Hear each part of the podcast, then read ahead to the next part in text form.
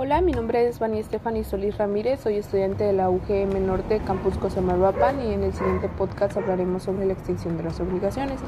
La extinción de las obligaciones eh, se clasifica por generales y particulares. Las generales son aquellas aplicadas a toda clase de obligaciones y las particulares aquellas aplicadas a determinadas obligaciones.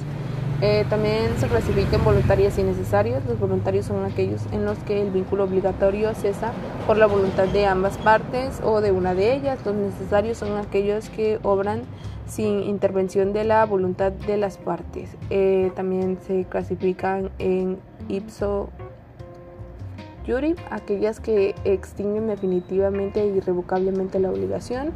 El op exceptionis son aquellas que extinguen de raíz la obligación. Otro de los modos de extinguir las obligaciones serían lo que es los, el pago, la compensación, la confusión de derechos, la remisión de deudas, la innovación, el mutuo descenso, el sistema, unilateral, la condición resolutoria, la muerte, eh, también la pérdida de, de cosas imposibles o de cumplir la prestación, la prescripción liberatoria, la, la rescisión y la revocación. Eh, a continuación mencionaremos a unas que es la en pago. El acreedor recibe el pago, una cosa distinta a lo que debía, en lugar de lo que se debía.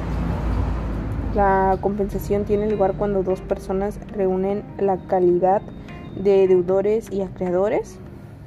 Este también está lo que es la resolución. La condición es resolutoria cuando cuando cumplida resuelve la obligación y la nulidad en el modo de atacar la validez de un acto jurídico. Y esta es otra que les mencionaba hace rato, la muerte del obligado.